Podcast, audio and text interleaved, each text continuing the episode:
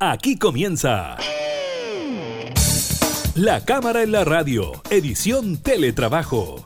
Una revisión de la agenda legislativa de las diputadas y diputados, con la conducción de la periodista Gabriela Núñez. Información, música y actualidad en La Cámara en la Radio, edición Teletrabajo, por Radio Cámara de Diputadas y Diputados de Chile.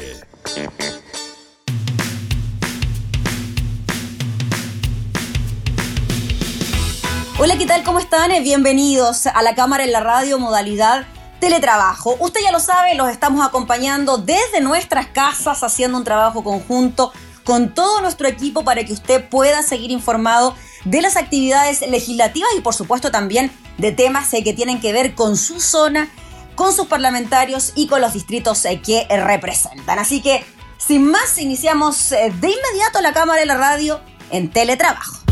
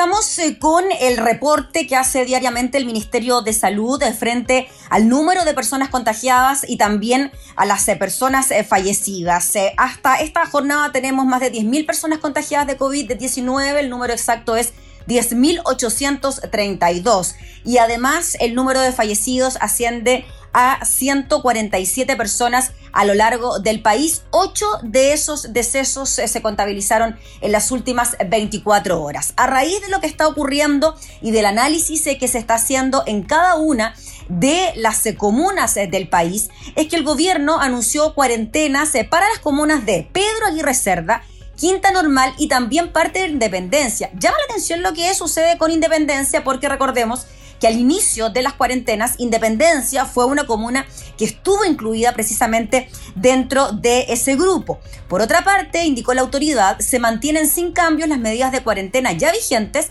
para las zonas de Ñuñoa, que también está dividida en cuanto a la cuarentena, Santiago Centro, Puente Alto y también San Bernardo.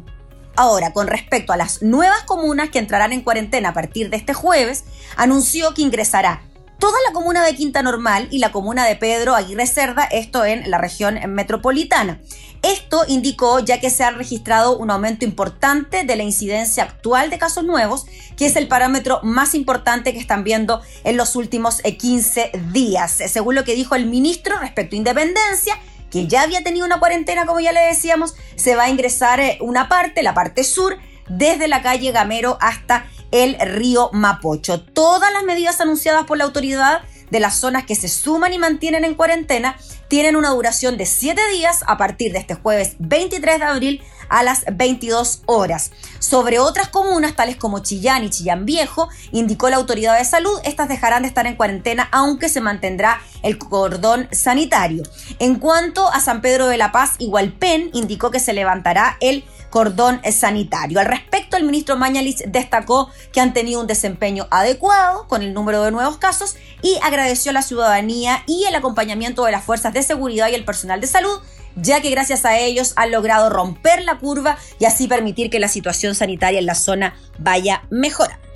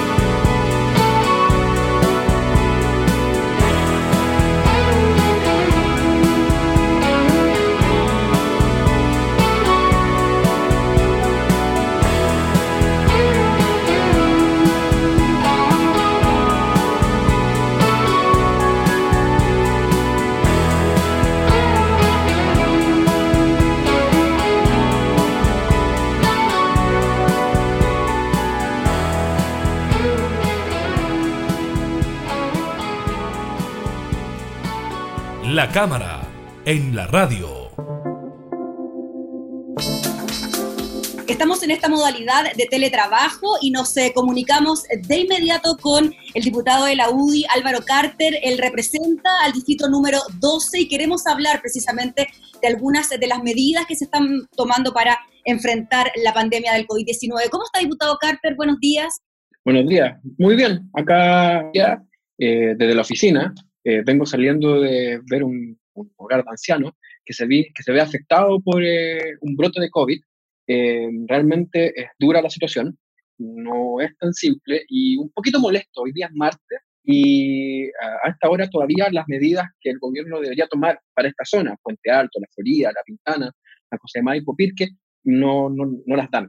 Y hay una molestia eh, que cada día se palpa más en los vecinos, porque pareciese de que eh, existiesen diferentes tipos de medidas, una para la clase que vive en Las Condes, Vitacura, porque ahí aparecieron casos y de inmediato se decidió hacer una cuarentena, sea cual sea, sea zonal, sea a nivel comunal, y para las comunas donde la gente trabaja y tiene que ir a esa zona, la cuarentena no existe. Entonces, chuta, eh, es difícil, es difícil poder calmar a la gente, es, poder, es difícil poder explicar esto, porque no es que no hayan casos, hay muchos casos.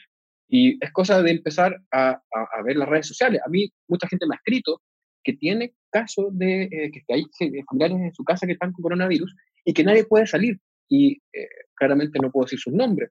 Entonces ha tenido que ayudar, hemos tenido que nosotros acercarnos a ellos para poder entregar alimentos, porque una de las cosas que se le ha olvidado a la autoridad central es que cuando uno pone y no entrega los datos de la, de la, de la persona a la autoridad eh, competente, no a cualquiera, sino que a la municipalidad, por ejemplo, no le entrega esos datos, estas personas cuando entran en cuarentena voluntaria por la enfermedad, obligatoria por la enfermedad, no pueden salir a comprar. ¿Quién los alimenta? ¿Quién los ayuda? Entonces, ahí hay un error de base eh, en cómo se está eh, atacando la enfermedad en estas comunas. Mm. Eh, diputado Carter, en relación a lo que usted nos decía, el caso particular de la Florida, ya se ha hecho pública durante esta jornada eh, la aparición eh, de un brote de al menos tres abuelitos en un hogar de ancianos. Me imagino que de ese hogar usted estaba saliendo en el día de hoy. Si nos puede comentar cuál es la situación ahí, qué pasó con esos adultos mayores y, en definitiva, diputado, ¿Qué pasó también con las medidas de seguridad que llevaron a que ese hogar tuviese contagios? Bueno, en este momento partiendo de atrás hacia adelante con, tu pregunta, no se tomó desde el inicio eh, el toro por la asta respecto al gobierno central, siendo que es mi gobierno, con lo que iba a suceder con los adultos mayores. Ciertamente, eh, nosotros sabíamos lo que iba a suceder. Lo, era cosa de verlo lo que estaba pasando en Italia, lo que estaba, haciendo lo que estaba pasando en España, y era obvio que por semanas nosotros íbamos atrás. Yo no entiendo cómo no se tomó la medida más dura, de evitar, no tan solo de que no hubiesen visitas respecto a los adultos mayores, sino que hubiera testeos rápidos, eh, de forma diaria, porque esa es la forma. Si tú vas y yo te digo, mira, ¿sabes? O sea, si nos ponemos a inventar y nos ponemos a, decir muchas cosas que de pronto dice la, la, oposición, eh, cosas que son irreales, eh, no llegamos a ninguna parte. La forma real para poder evitar esto era sumamente, no simple, pero era de ver la experiencia internacional, hacer test obligatorios día a día a todos los integrantes que atienden en una casa de reposo a los adultos mayores. Y no esperar de que hubiese uno con síntomas, porque lo que ha pasado, por ejemplo, en, las, en, este, en este, este hogar de ancianos de la Florida, fue que la municipalidad y su alcalde decidieron ellos, por mutuo propio, hacerle a todos, a todos los ancianos, no tan solamente de este hogar, sino que de varios hogares más que hay en la, comuna, eh, el test. No solamente si tenían o no eh, síntomas, sino que a todos, el test rápido. Y ahí comenzaron a dispararse los casos. Si no se hubiese hecho eso, no se hubiera podido tomar las medidas de resguardo y poder movilizar a más de 20 personas. Entonces no tendríamos 13 contagiados, tendríamos 30. Entonces, cuando uno ve todos los días eh, estos números, y la gente dice, pero ¿por qué acá está pasando? ¿Y, por qué acá no se toman medidas más duras? ¿Por qué acá no se cierran partes de la comuna? ¿Por qué aquí eh, se quiere abrir los malls? ¿Por qué no se hace mayor cuidado respecto al metro? Cuando dicen de respecto a la distancia social, yo invito al, al ministro de que si él cree que está todo tan bien, le paso mi tarjeta VIP y que trate por una semana de viajar desde Puente Alto hasta Las Condes y a ver si no se contagia. Chuta, es sumamente difícil poder eh, traspasar lo que la gente siente en el transporte público, porque ahí no existe la, la distancia social. Ahí existe, se, te subes a la micro, llegas o no llegas. Entonces, eh, yo creo que aquí hay un tema epidemiológico, un tema de expertos, pero también, y en gran parte, un tema de humanidad. Y eso de pronto se olvida. Y es uno de los temas más importantes respecto a una pandemia. Eh, diputado eh, Álvaro Carter, en relación a lo que usted nos comentaba, esto de la humanidad, de que al parecer se está, se está perdiendo, eh, ¿usted cree que el gobierno entonces debe reconsiderar ciertas medidas, como por ejemplo la reapertura de los moldes en forma gradual, o lo que se habló también a inicios de semana con el retorno de los funcionarios públicos a sus funciones, o precisamente el retorno de los estudiantes a partir del mes de mayo? No hay una fecha estimada, pero se habla de que el mes de mayo podría ser el momento en que regresen los estudiantes absolutamente se tiene que reconsiderar. Y es por un hecho básico. Cuando uno eh, eh, explica esto y dice, por favor, reconsidérenlo, ¿cuál es la respuesta que hay de la autoridad central? Pero es que, mire, en Europa ya comenzaron a ver las medidas. A ver, ponga el freno. En Europa están empezando a soltar las medidas, no porque ellos estén comenzando el, el contagio, ni tampoco porque eh, creen de que cambió el, virus y se puso buena persona.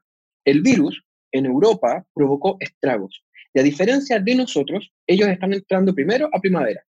Ya las temperaturas comenzaron a subir. Ya pasaron el pic de contagio. Por lo tanto, no es lo mismo. Acá, al contrario, va a empezar a bajar la temperatura. Todavía no estamos en la curva, en el pic del contagio. Entonces, chuta, yo entiendo que hay que reactivar la economía, pero ¿a costo de qué? Para mí, en verdad, prefiero mil veces tener que arreglar la economía, que los números sean rojos en la economía, a tener números rojos con las personas. Porque finalmente la economía se puede arreglar, pero si una persona se, se va, fallece, esa persona, esa familia, nunca más la va a recobrar. Y ciertamente, hoy día hay más de 140 fallecidos. Y esos 140 fallecidos no deberían haber fallecido lamentablemente este virus de porquería, por no decir otra palabra, eh, hay que enfrentarlo con todo. Y en eso no nos tenemos que perder. Mm. Diputado Carter, dentro de lo que mm, se ha hecho por parte del gobierno es em, ojalá tener la mayor cantidad de recursos para enfrentar esta pandemia. Y dentro de los recursos se están haciendo ciertos recortes, podríamos decir, en algunas reparticiones. El Congreso no está alejado eh, de aquello y es por eso que ya hace algún tiempo Em, se habla de por lo menos 3 mil millones de aporte del presupuesto del Congreso eh, al plan económico por la emergencia del eh, COVID. Ahí se distribuyen estos 3 mil millones entre la Cámara de Diputados eh, con 1.500, el Senado con 1.000 y la biblioteca con 400. ¿De dónde cree usted que se pueden sacar estos recursos? ¿En qué podríamos ahorrar para que finalmente el Congreso pueda hacer estos aportes? Mira, respecto a dónde podemos ahorrar, se puede ahorrar de todos lados. Esto es igual que una casa, esto es igual que hablarle a una dueña de casa. Cuando una dueña de casa se enferma un hijo, ¿ella qué decide? ¿Sabes qué? Este mes vamos a gastar menos en galletas, este mes no va a haber bebidas, este mes no va a haber cosas que son necesarias. Y eso mismo hay que extrapolarlo hacia el Congreso. Hay un tema que ha sido polémico durante años. Y yo en lo personal, desde que soy parlamentario, ya dos años, lo he tratado de eh, meter en la agenda he tratado de que terminen y que son los viajes. Yo entiendo de que el Parlamento tiene que, tiene que existir cierta reciprocidad con otros países, pero cuando tú ves de pronto eh, reportajes en televisión o vas a, vas a revisar los informes y realmente de qué sirven muchos viajes, te das cuenta de que no hay nada, nada de fondo. Nosotros tenemos ciertos eh, compromisos, con, eh, el, con el Parlamento andino, que finalmente a Chile no le trae nada, solo gasto y gasto y gasto, que finalmente lo tienen que pagar todas las personas, todos los chilenos por medio de sus impuestos. Entonces, eh, lamentablemente antes no se tomó la decisión. Yo creo que ahora es el momento, no tan solo por la pandemia, sino por un tema de eh, aportar más a la gente. Si no puede ser de que nosotros tengamos ese privilegio, porque sí, es un privilegio. Ser parlamentario es un privilegio porque te da la oportunidad de, servir a la gente, pero que ser parlamentario te dé el privilegio de viajar, eso no va aparejado en el cargo. Entonces, yo creo, y lo he hecho saber mil veces, no tan solo ahora, sino que antes, este gasto tiene que desaparecer. Y ahora, con mayor razón. Si nosotros sacamos la cuenta, es, es mucha plata. Sí, diputado Carter, eh, eh, por lo mismo, en ese mismo tema, eh, ¿qué le parece que tras críticas de la oposición el gobierno retirara las indicaciones que rebajan las dietas a los parlamentarios y no a los ministros y a los altos cargos, dentro de lo que ha sido también la tramitación y discusión de la rebaja de los sueldos de altos funcionarios públicos? Ha sido un enredo total y completo. van dime y direte, que vamos a meter indicaciones, que esto, que esto otro. Finalmente, la discusión se entrampa. ¿Y quién finalmente no entiende nada es la gente. Acá es más simple. Acá, en vez de estar inventando fórmulas, debería el, presidente de la República, por medio de una iniciativa de él, bajar el sueldo de los parlamentarios. Y no que esto es 50% por dos meses, que después, que aquí un ente, que aquí, que allá. Esto es más simple. Y la gente busca eso. Que las cosas funcionen rápido. No hay tanta burocracia. Si esto, es, esto se ve de afuera muy mal. Uno lo ve muy mal. Imagínense cómo lo ve la gente común y corriente. No, lo entiende, no entiende nada. Muy bien, pues diputado Carter, le agradecemos por el contacto, le agradecemos también por abrirnos las puertas de su oficina en esta situación un tanto compleja, pero queremos seguir comunicándonos con ustedes para que nos den sus apreciaciones sobre lo que ocurre en sus distritos, las medidas que hacen falta, así que gracias diputado por el contacto. Muchas gracias a ti, que estés muy bien. Y cuídese y póngase mascarilla cuando salga. Sí, por supuesto, o sea, ahora aquí estamos solitos en la casa, así que cuando salga, mascarilla. gracias diputado Carter. Jabón gel y guantes. Sí, jabón gel, eh, guante y lavado de mano bien seguido. Gracias. Cuídese, ¿eh? que esté bien. Gracias, diputado, que esté muy bien. Era el diputado de la UDI, Álvaro Carter, conversando con la Cámara de la Radio sobre estos eh, puntos bien importantes que tienen que ver con el COVID-19. Él eh, dice que el gobierno debe reconsiderar la reapertura de centros comerciales, el regreso a los trabajos y el retorno de los estudiantes a clase y además reducir o eliminar los gastos por concepto de viáticos o viajes de los parlamentarios.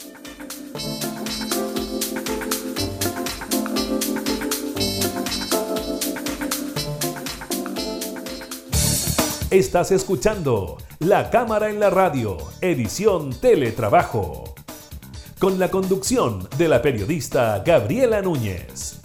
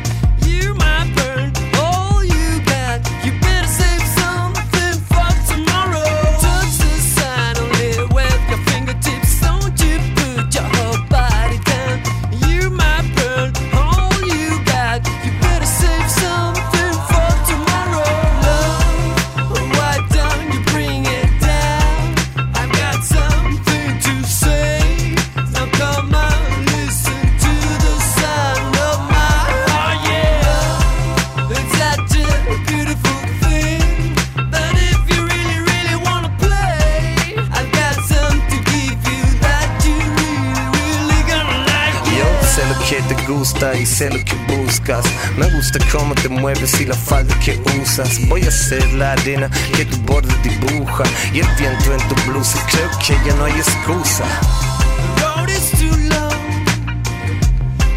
Bring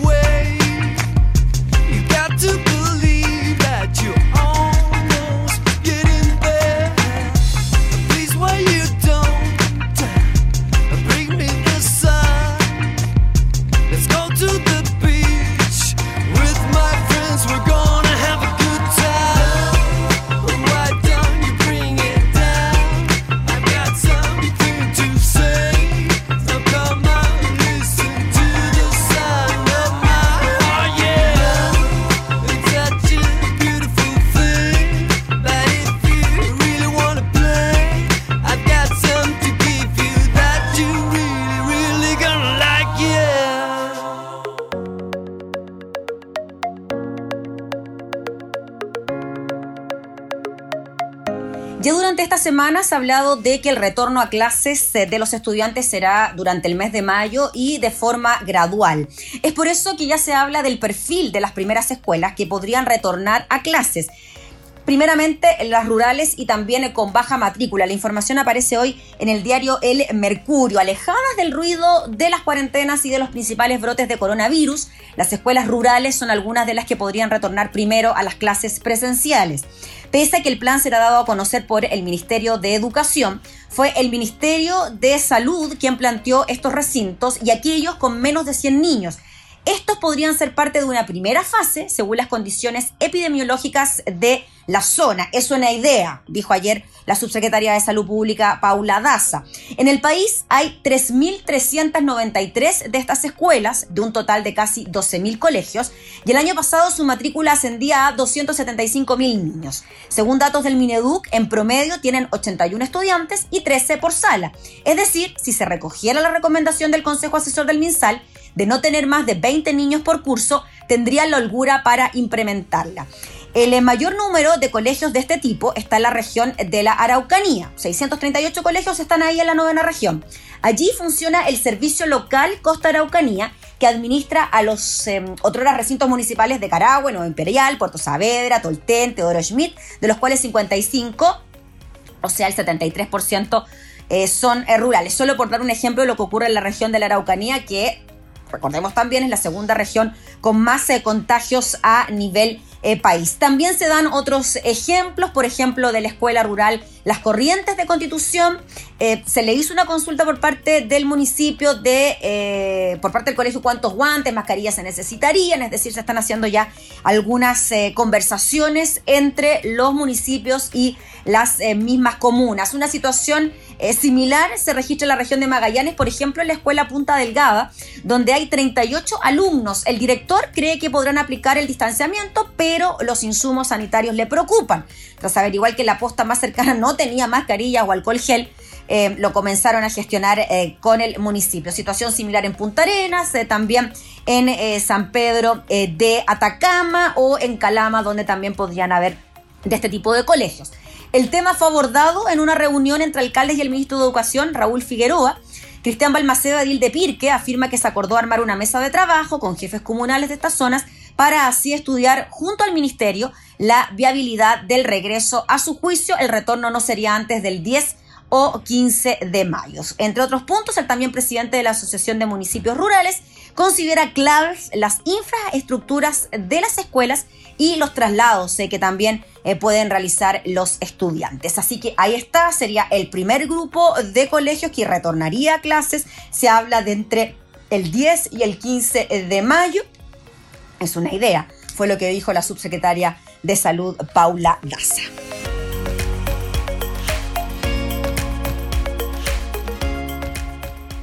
No sé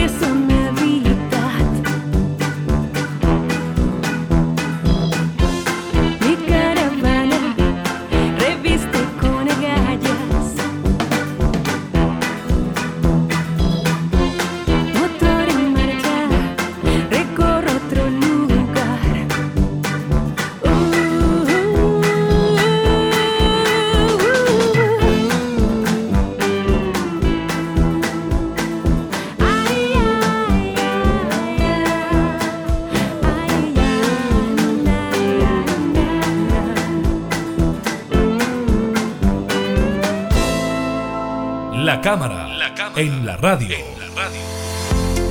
Vamos con una información bien importante, sobre todo para los trabajadores eh, honorarios. Eh, había una situación bien compleja durante este año por eh, la retención que se hace por parte del Estado a los independientes por concepto de previsión y salud. de ahí a que incluso se presentaran proyectos de resolución en la Cámara de Diputados para que esta medida de alguna manera no estuviera presente durante este año por los efectos del COVID-19. El gobierno ha dicho que no lo va a implementar, pero todavía algunos están a la espera. Lo cierto es que este martes 21 de abril comenzó el primer depósito de la operación Renta 2020 del Servicio de Impuestos Internos para pymes y también para independientes de acuerdo al plan de ayuda fiscal por la emergencia sanitaria. Recordemos que esto se adelantó. Fernando Barraza, director del Servicio de Impuestos Internos, explicó en eh, su día que eh, se ha decidido anticipar la devolución de los impuestos, especialmente para las pymes y para los trabajadores independientes, las que van a recibir su devolución si corresponde el día 21 del mismo mes. Los plazos son los siguientes, ponga atención. Si usted hizo la declaración entre el 1 y el 23 eh, de abril, el depósito en la cuenta eh, parte el 13 de mayo y la emisión de cheque el 29 de mayo. Si usted hizo la declaración entre el 24 y el 29 de abril, el depósito el 18 de mayo y el cheque el 29 de mayo. La declaración entre el 30 de abril y el 8 de mayo, el depósito es el 25 de mayo y el cheque el 29 de mayo. No obstante, y esto es lo importante, las fechas para la devolución anticipada para pymes e independientes serán. Si usted hizo la declaración entre el 1 y el 10 de abril, el depósito comienza hoy y la emisión de cheques a partir del 24 de abril. Si usted hizo la declaración entre el 11 y el 19 de abril, el depósito será el 29 de abril y el cheque el 4 de mayo. Si usted hace la declaración entre el 20 y el 23 de abril, el depósito será el 13 de mayo, el cheque el 29 de mayo. Si usted hace la declaración entre el 24 y el 29 de abril, el depósito será el 18 de mayo y el cheque el 29 de mayo. Y el último plazo, es decir, la declaración entre el 30 de abril y el 8 de mayo, el depósito entonces será el 25 de mayo y el cheque el 29 de mayo. Es decir, el último plazo para hacer la declaración de impuestos es el 8 de mayo y el depósito se concretaría entonces el 25 de mayo y el cheque ya finalizando el mes el 29 de mayo.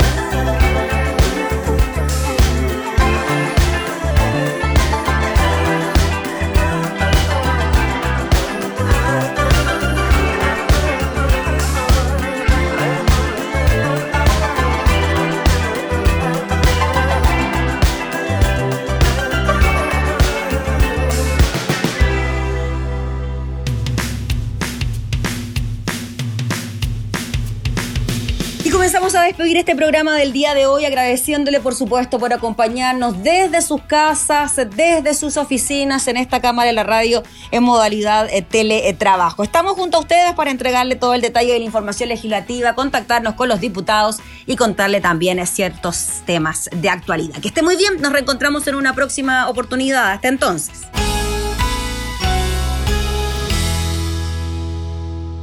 Hemos presentado La Cámara en la Radio, edición Teletrabajo. Una revisión de la agenda legislativa de las diputadas y diputados, con la conducción de la periodista Gabriela Núñez. Información, música y actualidad en La Cámara en la Radio, edición Teletrabajo. En Radio Cámara de Diputadas y Diputados de Chile. Hoy más que nunca, acercando las leyes.